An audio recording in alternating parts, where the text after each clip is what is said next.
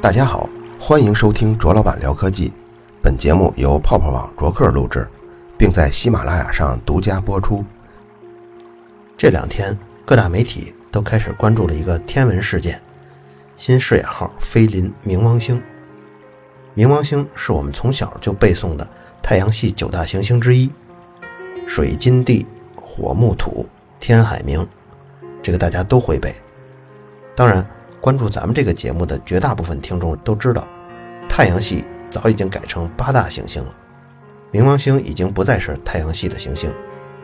这个原因，我曾经在《太阳的故事》系列里简单的提到过。今天这期节目，我们会详细说说它的原因。和各种花絮背景。在今天之前，如果我们在搜索引擎里找冥王星的图片，凡是看着特别好看的，或者说细节特别丰富的，我告诉你，那些都是电脑做的效果图。真实的冥王星在上周之前，人类获得最清晰的，都只是十几个像素点，模模糊糊的那么一个小亮斑，而且这个亮斑。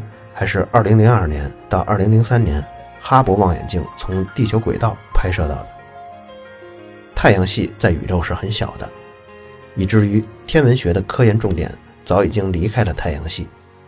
我们也是从小看《十万个为什么》就接触了太阳系内的这些行星，但我们可能并不知道，我们对天王星、海王星、冥王星的视觉图片，最早都是一些很模糊的像素点。这是因为它们自己并不发光，只能反射阳光。而今天我们可以看到冥王星清晰的照片，是很令人惊讶的。这幅照片是距离冥王星一万两千公里时拍下来的，这个距离大概就是地球直径的大小。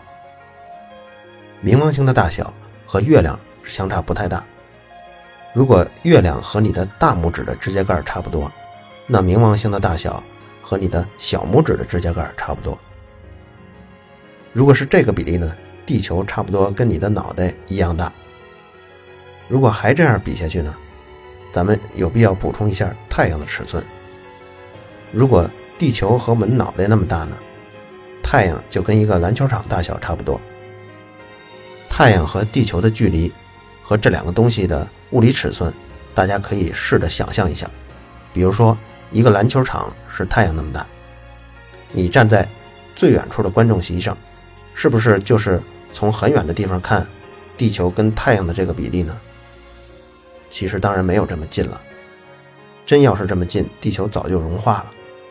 真实的比例啊，大概是篮球场跟你的脑袋距离两公里，在市区里呢，大概是距离四站公交车，郊区呢大概是两站公交车。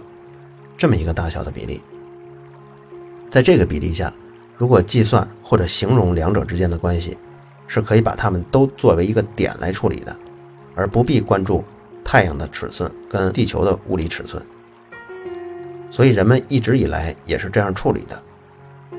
大部分人一生对这个比例也是没有概念，尤其是很多带图片的科普书，经常把它们之间的比例画得比较失调。当然，这一点咱们也能理解。你既然要用图片给那些孩子科普，让他们看，总不能是一张全黑的图片，然后图片里有两个比逗号还小的白点吧？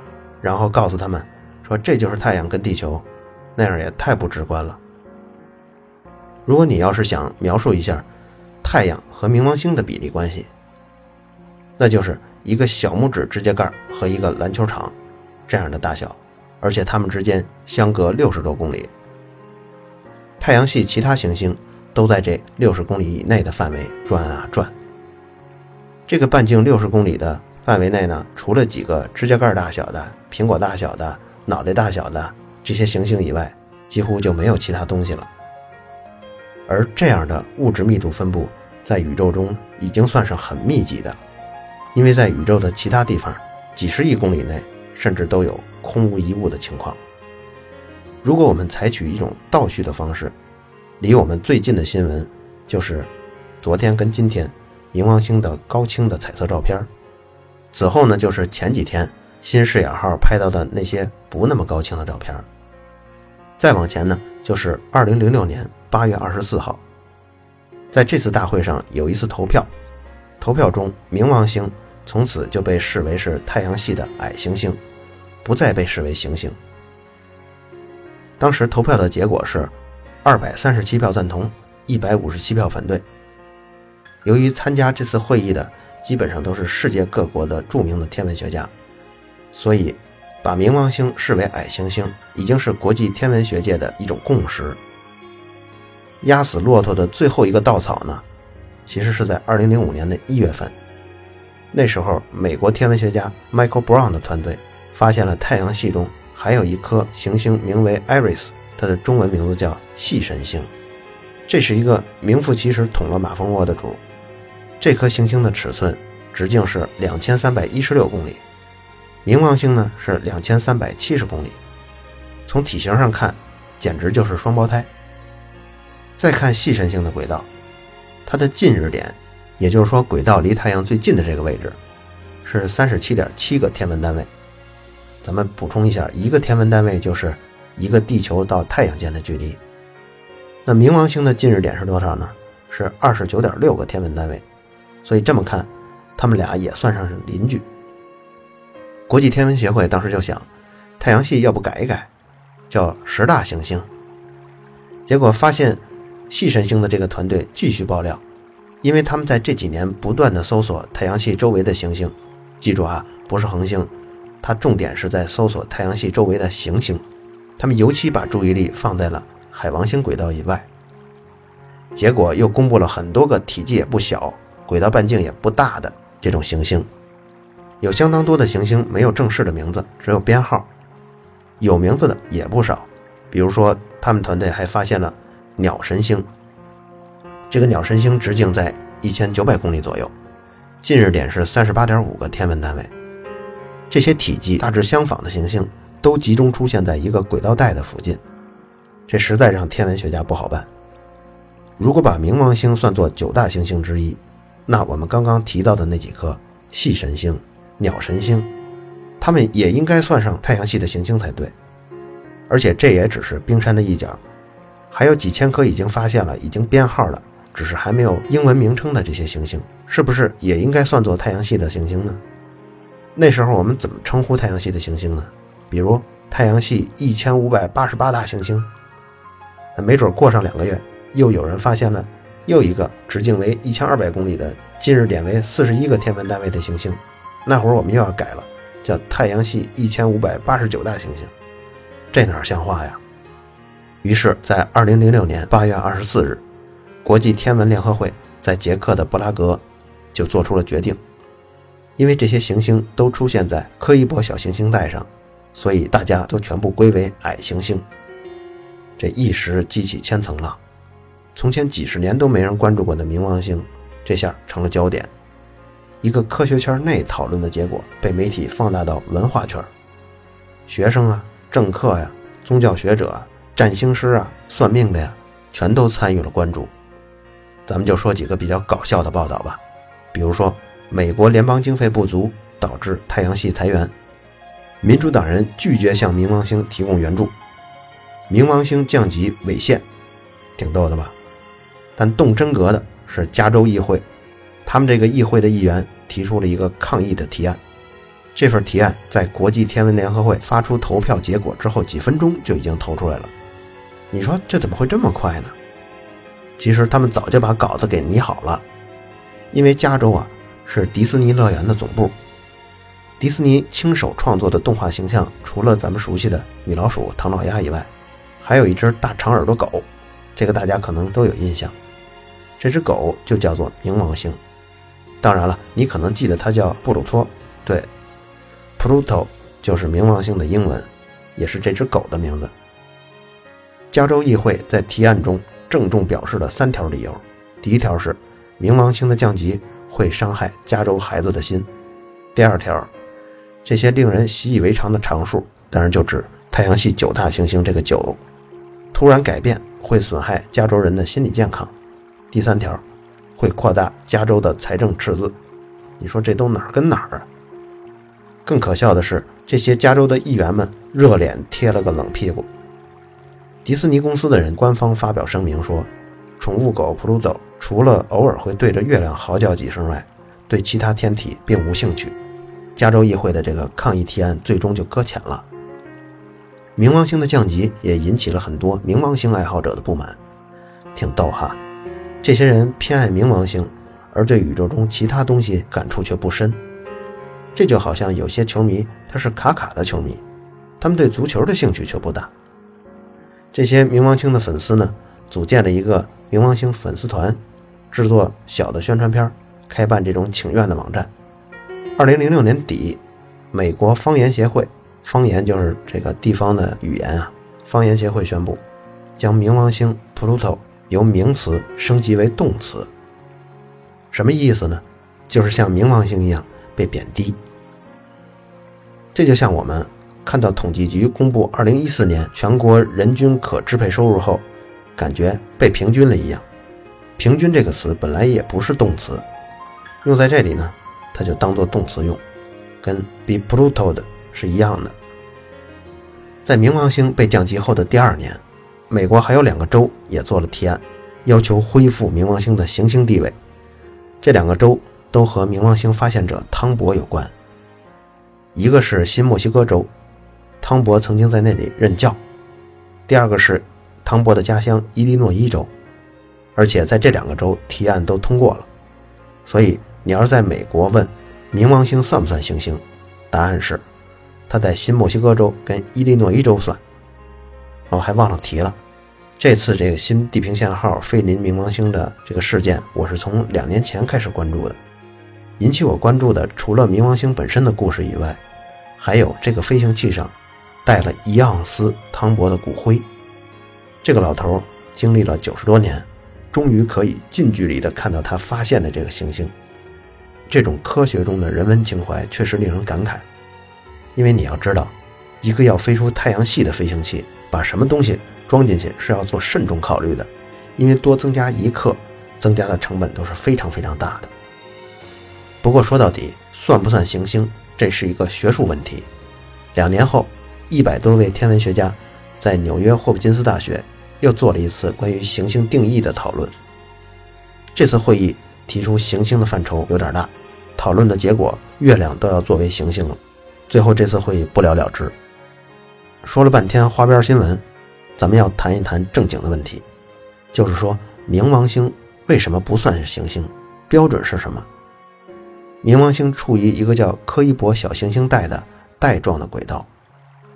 这个环状的带呢，距离太阳最远是五十个天文单位，最近是三十个天文单位，就这么一个环状的带。这里密布着，据统计估计有几万个直径在一百公里以上的星体。当然，这里我说的密布啊，还是指宇宙来说，实际上每一个星体之间平均间隔也要有几千万公里了。这些星体跟我们太阳系的其他行星都有一个共同的特征，就是它们足够小。什么叫足够小？就是说，小到这个行星的内部不会发生核聚变反应。恒星跟行星的本质区别就在于质量的大小。如果质量太大了，每个物质之间都通过万有引力向中心聚集，中心的压力跟温度就会增加的足够高。足够高以后，原子核就会被压在一起，形成新的元素，比如氢会变成氦元素，然后释放出大量的能量。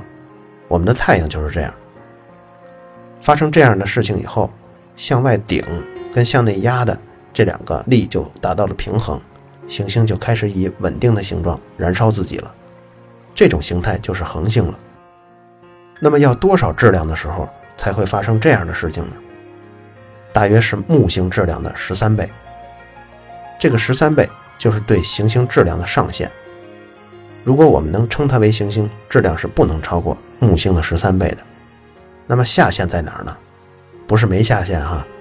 二零零二年，美国西南研究所的天文学家提出了对下限的要求：恒星也必须足够大，以至于其形状主要由引力而非物质中的其他应力所决定的。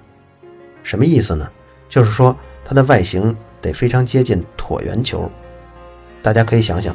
为什么我说的是椭圆球而不是圆球？在太阳系中，我们可以看到很多形状不规则的这种小天体，比如像彗星啊。但是，几乎所有直径在四百公里以上的天体，它的形状都非常接近由引力所主导的天然形状。这种形状就是一种椭球体。这一条给出的行星的下限四百公里，就作为行星下限的标准了。当上下限都明确了以后，再加上一个行星必须环绕恒星运动，而且它本身不能同时是其他星体的卫星。这些条件其实就是2006年8月份国际天文联合会在会议上提出的议题，就是我们要定义一下行星是什么。但是，这一条四百公里直径以上，如果真的去卡的话，那太阳系行星的数量肯定会上千的。所以在那次会议中，上述四条提出了以后，反对声就四起。经过几天的讨论，到了二十四号，就又增加了一条：行星必须扫清自己轨道附近的区域。会议的争论随着这条的颁布终止了，冥王星轨道就处于柯伊伯小行星带上。所以，冥王星算不上扫清了自己轨道附近的区域，冥王星也在之后的投票中被驱逐出行星的行列，理由就是因为它没有打扫干净自己的轨道区域。其实这个定义也不怎么明确，什么叫扫清呢？严格来说，木星轨道附近也有数以十万计的小行星。天文联合会解释说，在轨道附近，它只要处于支配地位，它就算行星。这个结论一直没有撼动，主要就是因为它是由全世界四百二十四个世界各地的天文学家共识达成的。随着新地平线号飞临冥王星，我们也可以看看，目前人类有旅行者一号、旅行者二号、先驱者十号、十一号，相继往太阳系外的方向飞走了。不过，像先驱者十号这种一九七二年就已经起飞的飞行器，由于设备的落后，我们最后一次收到它的信号。还是在十二年前，而且信号中已经没有任何遥测的数据了。我们也不知道先驱者十号已经飞到哪儿了。还有信号的就是旅行者一号、二号和新视野号。旅行者一号用了三十七年，飞过了一百二十四个天文单位；新视野号用了十年的时间，飞过了三十二个天文单位。相信在之后几天。天文学家还会从新视野号发回的数据和照片中分析出更多有价值的结果。如果你对这方面感兴趣，可要密切关注 NASA 中文这个美国国家航空航天局的中文微博啊。目前位于澳大利亚的射电望远镜的阵列正在接收由新视野号探测器飞掠冥王星后传回的第一组数据。这组数据由联邦科学工业研究组织管理。这个射电望远镜阵列，同时也在接收旅行者一号传回来的数据。好了，以上就是本期卓老板聊科技。在同名的微博和微信公众号历史消息中，还有其他更精彩的内容，期待您的关注。